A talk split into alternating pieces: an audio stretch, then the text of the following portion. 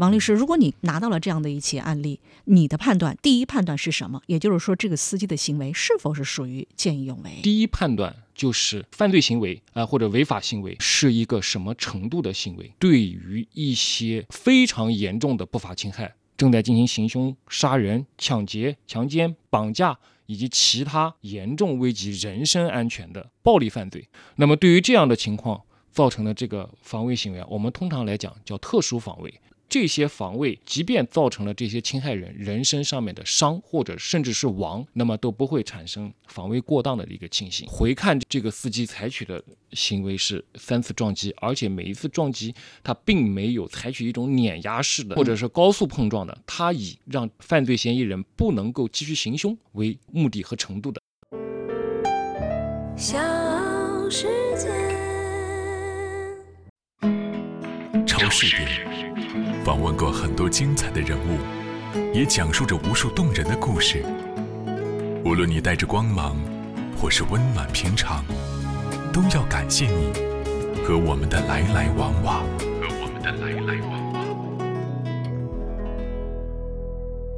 十一月四号早上，事发山西运城龙岗路大世界酒店附近，有歹徒在街头持刀无差别行凶。一位勇敢的过路司机开车把歹徒撞翻在地。那么，根据当地警方发布的通报，嫌疑人因和他人发生口角，持刀伤人，导致三名过路群众受伤，嫌疑人已经被控制。那么，通过司机的车载视频显示，歹徒先是在马路上砍伤了一位群众，然后持刀气势汹汹地向一位过路的大叔走过来，迎头便砍。大叔是惊慌失措地躲避。就在这个歹徒还在无差别寻觅目标的时候，这辆小车的司机。果断出击，他一脚油门冲了上去。那么歹徒当场被撞翻在地，手里的菜刀也是脱手而飞。歹徒摇摇晃晃的起来，司机第二次把歹徒撞翻在地上。面对躺在地上的歹徒，司机又补上了第三撞。那么后来我们看到有一些网友的评论，网友的一些态度也在说啊，在有一些这个争议。那如果这个司机把歹徒直接撞死，就算不算是正当防卫？见义勇为呢？有人就担心啊，因为第一撞呢，这个嫌疑人手上的刀已经被撞飞出去了，这后面补的第二撞、第三撞还有没有必要？会不会给咱们这位司机大哥惹来麻烦？我们看到相应的这个新闻信息啊，说是当地的公安局中心派出所的值班民警表示，目前的犯罪嫌疑人被警方控制，后续呢也将为挺身而出的小货车司机申报见义勇为。这个结果其实让大家稍稍的这个舒缓了一口气，会觉得见义勇为如果一旦定性的话，这位司机应当他的行为是值得赞扬、鼓励，并且去支持的。那么，就像我们刚刚所说到的本起事件过程当中，哈，大家所担心、所揪心的一个问题：这位司机如果把歹徒真的是撞残，甚至可能撞死，那么这个见义勇为会不会有可能？带来一番争议，算不算是正当防卫的一种？是不是见义勇为？我们普通人，我们在探讨这个问题的时候，是站在普通人的视角。当然，怎么样去审视和评判这起事件，包括这位小货车司机的这个行为，我们去做一个法理分析，还是我们作为法律工作者哈，呃，需要去研判的一件事情。同时，如果能够啊，在普通人心中能够有这样的一个呃法理分析、法理研判做一个基础，那下一次我们再遇到类似事件的时候，恐怕我们就会少了一些争议的声音。那么今天我们邀请到这位专业律师，来自我们天池君泰南京律师事务所高级合伙人王涛。呃，我们现在觉得这样的争议啊，主要是在一些具体的事件当中。正当防卫人也好，呃，见义勇为的人也好，他采取的这些措施的，在具体情形下的一个适当性。那么，为什么会又产生一个适当性的判断呢？一个是现实的情况总是紧急的、千变万化的；另外一个呢，实际上我们国家或者社会上对于正当防卫和见义勇为的观念。无论是在这个法律观念上，还是人们头脑当中的一个自然形成的一个社会观念上，其实是有一个发展变化的。当然，我我们这里一言以蔽之，实际上现在无论是法律上面，还是呃社会观念上面，都对见义勇为、正当防卫持一个越来越宽容或者放宽的一个态度。见义勇为、正当防卫，您刚才说，现在我们舆论也好，啊，嗯公众也罢，嗯那可能会更宽容的去看待。对但是这个宽容，我想嗯一定是在法律的一个刚性的底线是的，或者是框架之内，是的吗？？是的，嗯，我们从法律定性这个角度哈，王律师，如果你拿到了这样的一起案例，嗯看到了这样的一个视频也好，或者是嗯事后的一些这个我们嗯公布的一些信息也好，嗯啊、你的判断，第一判断是什么？也就是说，这个司机的行为是否是属于见义勇为？呃，这个事情我们的第一判断是什么呢？就是暂且称之为犯罪行为啊、或者违法行为。嗯，那么是一个什么程度的行为？那么我们可可以看到，这起事件里面是持刀行凶，而且是公共场合当街行凶，而且已经造成了人员的这个受伤，而且正在持续进行当中。而且是不特嗯定的人哦。，对不特定的人，哦，呃，他这个见人他就要用刀去砍的。是的，呃，我们国家刑法上面有明确的规定，那么对于正当防卫，那么是呃国家公共利益啊，本人或者是他人人身和财产上面的权利正在遭受不法侵害，嗯那么这个情况可以进行的这个，如果阻止这样一个情呃违法行为、不法侵害，那么这是正当防卫。那么为什么我们说要首先判断它是一个什么样的情形呢？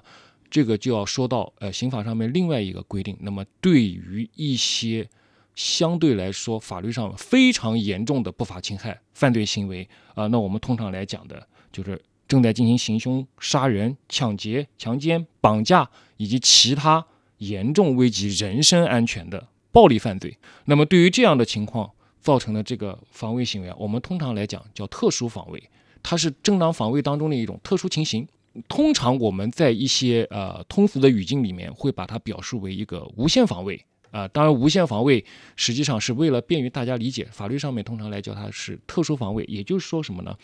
一般来说不会产生防卫过当的情形，就是由于这些防卫它非常严重，那么即便造成了这些侵害人人身上面的伤。或者甚至是亡，那么都不会产生防卫过当的一个情形啊。当然，我们等会儿还要再说，首先还得是一个防卫情形。这前提是防卫，对对对，对吗？对对对，即使这个小货车司机，我们看，其实他可能不是一个潜在的受伤害的一个、嗯一个人，嗯。但是他觉得有可能这起事件如果不及时的出手或者及时的制止的话，对，那么这样的一个伤害面会扩大，是的，会有更多的人、更多的无辜的群众会受伤害，是的，甚至会产生更严重的一些后果，是，所以他出手了。是的，这个属于防卫的一种情形吗？是属于防卫，就是我们刚才提到的，就是呃，刑法上面关于正当防卫，它不仅为了本人，嗯它也可以为了他人，对，甚至为了公共利益、国家利益，这个都是允许的。也就是说，实施正当防卫的、阻止不法行呃侵害行为的人呢，他可以本身并不是是这件事情的直接的受害人啊、受侵害人。嗯那么我们去探讨第二个问题，它属于特殊防卫的一个范畴吗？嗯。如果是特殊防卫的话，其实这里面就不用去考虑我们刚才这个节目里面、这个嗯一开头所说到的，有人担心了。第一撞是把他的这个刀给撞飞了，但第二撞、第三撞有没有这个必要？有没有可能因为这个第二撞、第三撞，这个嫌疑人、犯罪嫌疑人他有可能会受到更重的伤害，甚至有可能他会死亡？这是我们一种假设的情形哈。其实事后我们看到这个信息给到我们的这个呃提示就是，这个犯罪嫌疑人是受伤了，但是并没有生命危险。对。嗯，这里面我们需不需要探讨这个防卫是不是属于特殊防卫的一种？来，王律师，是的，呃，邓涛老师，刚才您讲的就是我们第一判断，实际上是要判断这个不法侵害行为的性质。刚才我们已经做了判断分析。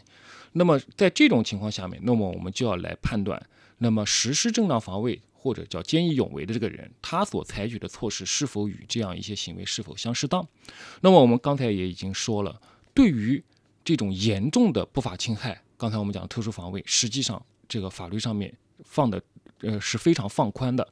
但是刚才我也提到，它即便放宽，它还是有一个防卫的概念在里面的。那么，呃，话说回来，我们看到，呃，这次的这个事件，可以看到这个人在持刀行凶以后，第一撞，那么效果非常好，那么让他的凶器脱手，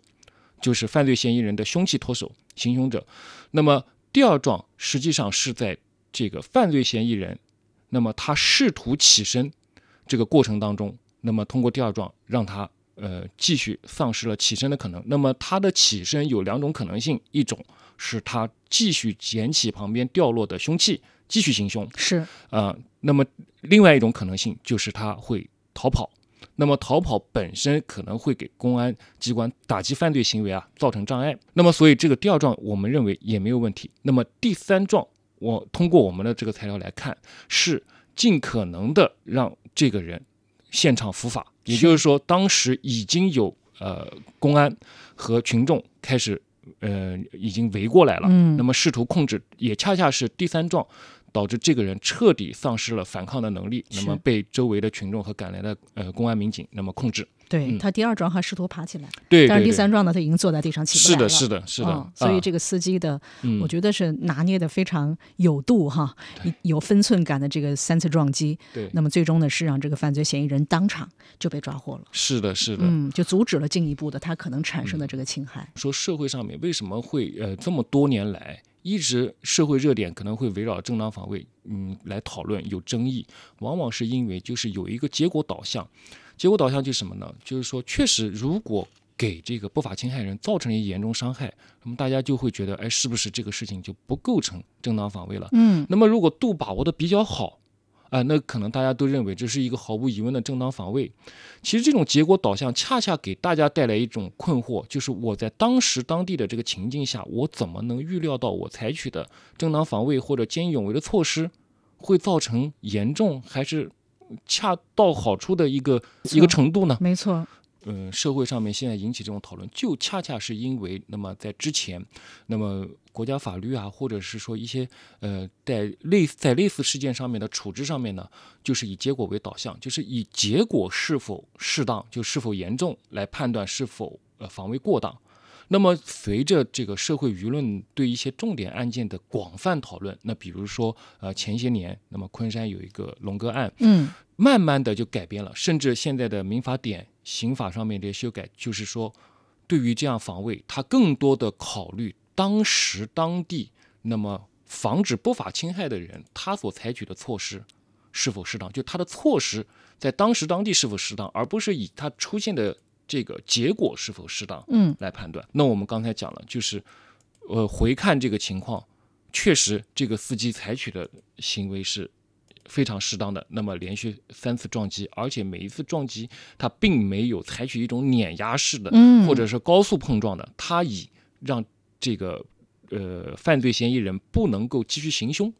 为这个目的和程度的。嗯，嗯，非常冷静，所以呢，这件案件也是非常值得这个大家关注的。你讲到龙哥案，我们嗯这里要插一下哈，这个龙哥案在二零一八年当年，嗯甚至一直到现在，还有嗯人会讨论起这样的一起案件嗯。二零一八年八月二十七号晚上的九点三十五分，昆山市开发区某一个路口发生一起刑事案件。啊，一辆轿车与电动车发生轻微的交通事故。那么轿车向右强行闯入非机动车道，双方争执的时候，车内的一名男子不依不饶，拿出了比较长的一把砍刀，砍向电动车的骑车人。骑车人虽然连连躲避，但仍然被砍中。那么之后在在砍人的时候呢，对方的长刀落地，那电动车骑车人出于求生欲嗯，捡起长刀，反过来砍向这个男子，连砍数刀，因为他追过去砍的嘛。嗯男子被砍伤，倒在草丛。那后来的这起事件当中的这个，一开始持砍刀砍人的，就是您刚才讲的这个龙哥，对对对最后是死亡了。嗯那这是一起，应该说是正当防卫当中的一个反杀案了。嗯嗯嗯对，所以这件事情我们来回看啊，虽然里面很多有争论的点，但是呃回看来说也争论的焦点也其实比较简单，就是说。这个所谓的龙哥，他作为行凶者，那么当时正在行凶，毫无疑问。那么骑电动车的男子呢，他进行一个反抗，甚至捡起刀进行反杀。其实他开始的那几刀，头几刀，那么实际上是没有任何问题的。嗯他作为一个反抗，其实主要的争议就呃集中在这个行凶者龙哥他已经反身逃跑的过程当中，这个骑电动车男子他持刀又追上去的这个过程当中，那么是否呃，并且最后因为是伤重呃致死，那么是否构成这个正当防卫？其实大家争议点是在这里。嗯那么这个就是刚才我们讲的，如果以结果来看，似乎龙哥已经在逃跑，似乎那么他不应当被砍死。那么是不是下手会过重了一些？这个防卫人，就防卫过当了。嗯，但是事后这这个案件，法院也做出了一个判决认定，那就是说龙哥他反身逃跑的时候，逃向他那辆车，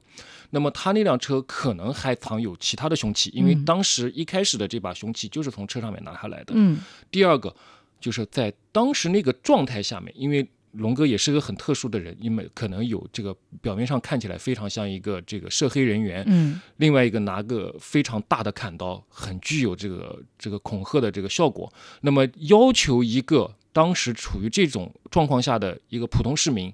他能够及时的控制住这样一个行他的这个防卫行为，实际上是有些苛刻了。包括最后法院也是认为，那么在这种情况下，要求他在立刻收手、立刻停止，其实是过于苛刻，所以最后认为结合到他既是对于正在呃这个伤人的这种行凶行为采取这样一个防卫行为，最即便最后是追上去追砍，那么仍然认定为是防卫行为的阶段里面、嗯。范围里面，那么最后还是认定它属于正当防卫。是后面这个案件它有一个定性以及理由。嗯啊、说这个于海明，因为嗯。当时这个持刀反杀的那个骑电动车车主车主叫于海明嘛，嗯。于海明的行为是出于防卫的目的。嗯。哦、说案件当中，于海明夺刀之后七秒内捅刺砍中嗯。刘刘海龙的五嗯。刀，嗯。于追赶时甩击砍击的两刀，这是未击中的。尽管嗯时间上有间隔，空间上有距离，但这是一个连续行为。嗯。另外，于海明停止追击，返回宝马轿车搜寻刘海龙手机的目的嗯是防止对方纠集人员报复，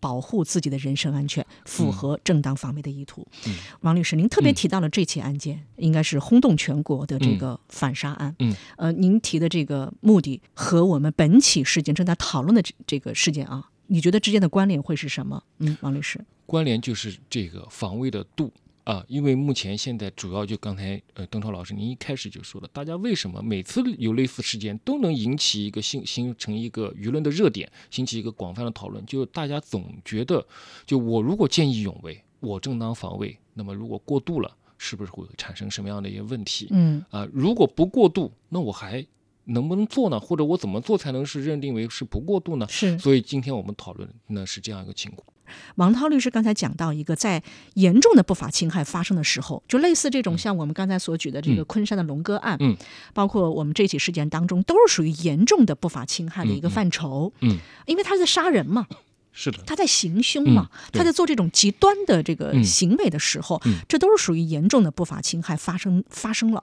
我们在做反击，这是属于特殊的防卫，属嗯于特殊防卫的这个情形的时候，所以我们就不用看后果，这是我说的话哈，嗯是不是就可以不用看后果？嗯。即使我们说龙哥的那个反杀案，嗯。最终那个龙哥死亡了。包括本起事件当中，这个犯罪嫌疑人，如果他也是致严重的伤害了，嗯甚至也是死亡的一个后果了，是的，但并不改变这个见义勇为或者正当防卫的这么一个事实。我我这样说不知道准不准确哈，王律师。嗯，嗯邓涛老师，我认为这个说的是呃准确的。嗯呃，还是我们刚才说，那么特殊防卫是针对于几种特殊的、针对严重呃针对人身安全的暴力犯罪行为，当时采取的一个叫没有程度限制的，就是结果限结果的这个程度限制的一种防卫，我们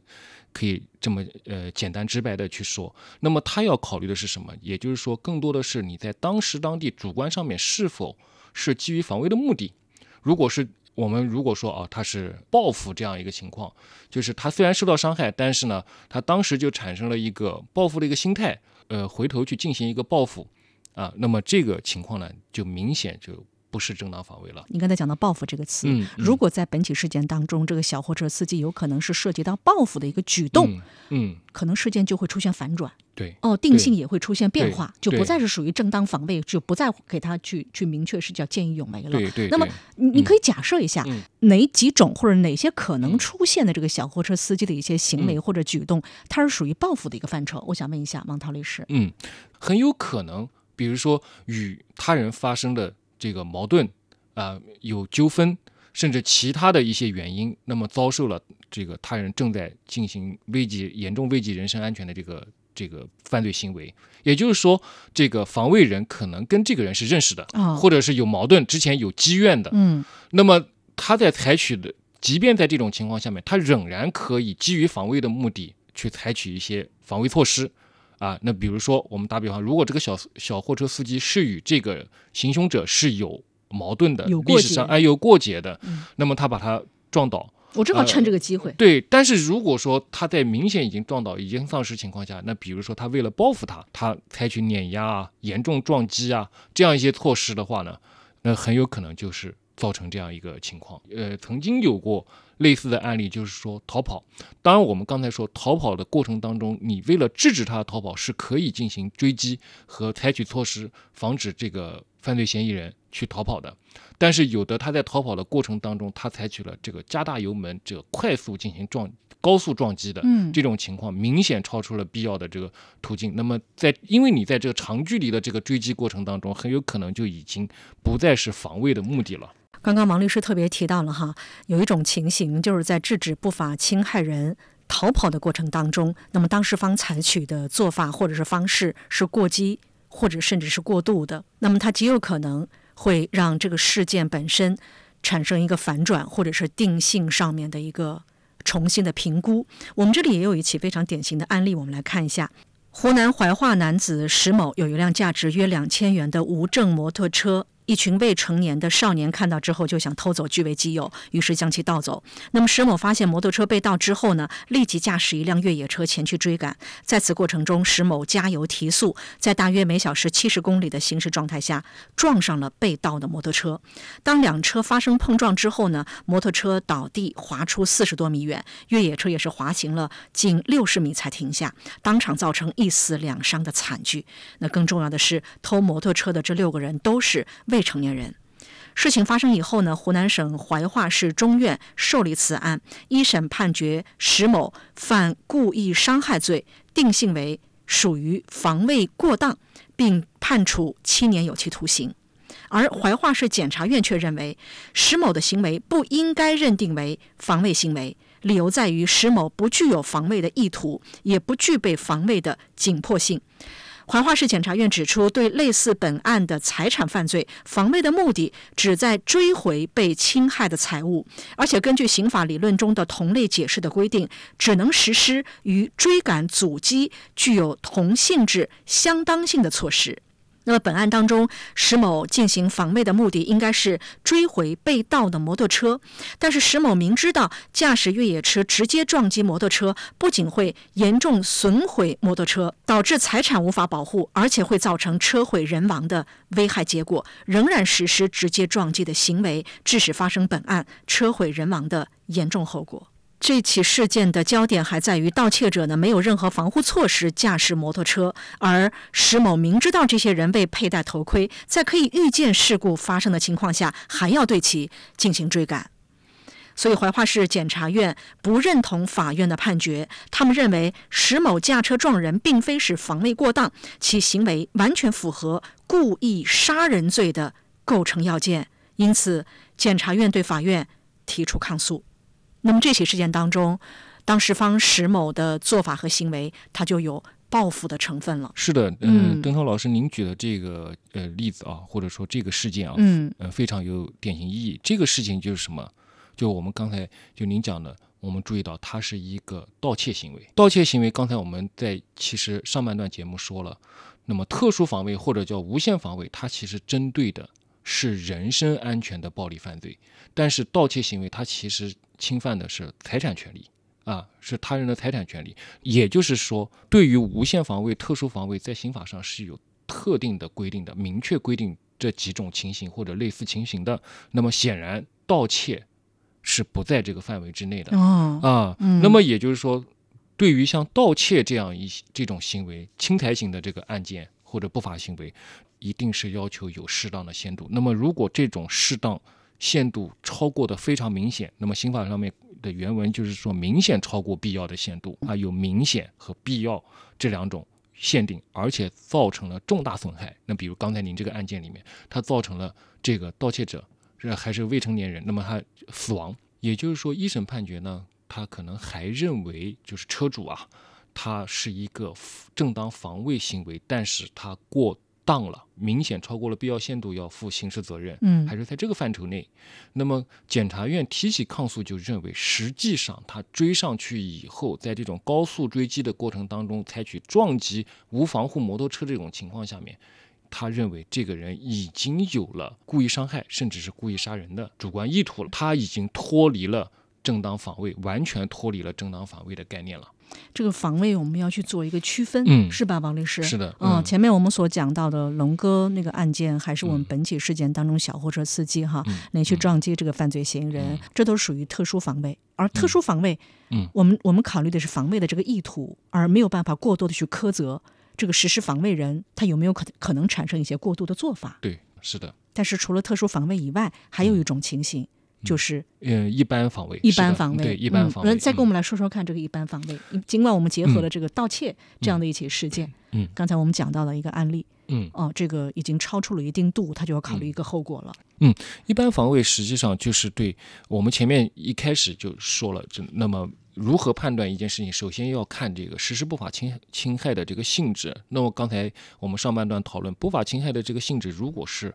严重危及人身安全的暴力犯罪，那么当然适用特殊。那么除此以外的其他类型的不法侵害，都可以落到一般防卫当中。那么我们通常讲的这个盗窃呀、或者是其他的这个损坏呃公司财物啊、公共的或者说私人财物啊，这样一些情况，一般防卫它的特殊就特殊在哪里呢？它要不能超过明显必要的这个限度。这个里面他就说，在即便在采取防卫行为的时候，由于这个犯罪行为并没有那么明确或者紧迫的威胁到你的人身安全，所以法律上面就对你有一个克制的要求，就是你不能像在危及人身安全的时候那种不计后果的去阻止一个事情的发生。嗯，这个时候你就要考虑后果了。那么我是否适当啊？比如说，那么对于盗窃者，那么我可以通过尾随啊、这个扣留啊、啊及时报警、提供线索啊，那这些方式，而不一定说采取其他的，嗯，通过刚才讲的撞击啊，甚至殴打呀，或者其他的方式，那么。致这个不法侵害人造成他的这样一个人身伤害，甚至是生命呃危险。那我们回到本起事件当中，我有一个疑问哈，嗯王律师，嗯本起事件当中小货车司机他是属于特殊防卫的一种，嗯不仅是特殊防卫，还是属于见义勇为。对方被撞击的这个行凶人，嗯他受伤了。嗯但是我们现在不知道他受伤的程度是怎么样的。嗯这位司机肯定是不需要承担任何的刑事责任。嗯对于这个行凶者的嗯因为撞击而导致的伤害，嗯他要承担民事赔偿责任吗？我想问。这个也不需要，也不需要对，嗯呃，我们国家民法典呃一百八十一条，那么对于正当防卫也是有规定的。嗯那么因为正当防卫造成的损害，那么是不承担民事责任的。只要是正当防卫，那么对于这个被防卫的人，也就是我们通常讲实施不法侵害的人、不法侵害人，那么他造成的损失，实际上正当防卫人呢是不需要承担民事责任的。明白。呃，实际上通过这次的这个事件啊，包括我们讨论了一些一系列相关的事件，我们可以看出来啊，对于这个严重危害人身安全的暴力犯罪呢，那么所谓的正当防卫，法律上面它的一个评价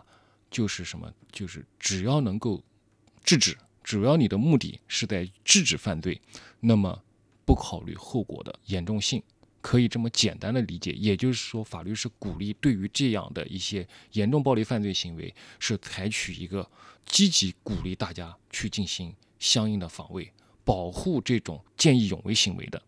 那么除此以外的正当防卫呢？那么由于它不现实的、不紧迫的危及到人身的安全，那么要求防卫者呢，在采取措施的时候要更多的考虑一些后果。及时的去制止可以，但是这个制止的只要达到这个效果就可以了。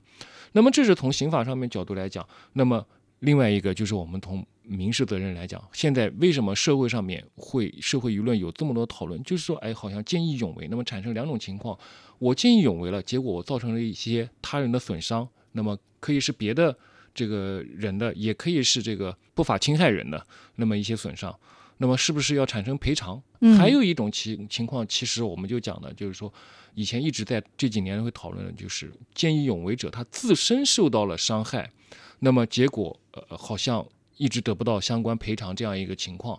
那么这里呢，这里呢我也可以去说一下，那么我们国家民法典也有专门的规定，就是说，如果说你是在见义勇为啊，或者是像本案当中是为了保护他人的利益，结果使自己受到伤害，那么你比如说像这个小货车，它撞击了撞击了这个行凶者，那么其实他的小货车也有可能一定程度受损啊，啊，或者说他在撞击当中，他甚至嗯不小心碰擦了别人的车辆，那么这个都可能会造成。就是又是又有其他人的损害，又有他自己的一个损害。实际上，民法典也规定了，那么还是要由侵权人来承担责任。侵权人也就是本案当中的这个行凶人、不法侵害人，他要来承担。那么，如果说侵权人逃逸了，或者他本身就没有这个能力来承担，是可以要求呃受害者，啊受害者就当时这个行凶人他针对的具体的受害者，或者说见义勇为他所救助的这个人，那么他可以给予适当的补偿。当然，另外一个也跟大家说一下，实际上，不管是我们国家从呃呃国务院组织了民政部等七个部门，还是那么各个省市，都有比较完善的关于见义勇为人员权益保护或者奖励的一些规定。也就是说，都是在为了保障这个见义勇为人员在此类情形下，不管是给他人造成伤害啊，给自己造成伤害啊，那么他怎么解决？这样一些损失的问题，另外一个，他应该受到何种程度的一个褒奖，不管是精神上的还是物质上面的。是，嗯，好，我们本起事件我们所引申出来的这些案例哈，大家如果有兴趣的话，也可以在网上去搜索一下。那么结合本起案例，我们可能更多的去了解什么是正当防卫，什么是正当防卫当中的特殊防卫，还有特殊防卫以外的一般防卫啊，我们怎么样去保证我们在概念上面不产生一些这个。哦，有一些误区。我们也今天特别感谢到我们邀请来的专业的律师，来自我们天池君泰南京律师事务所高级合伙人王涛，跟我们一起做分析，做这起事件的一个回顾之后的一个法律态度的啊一个呈现和表达，非常感谢。小世界，视点，访问过很多精彩的人物。也讲述着无数动人的故事。无论你带着光芒，或是温暖平常，都要感谢你和我们的来来往往。和我们的来来往。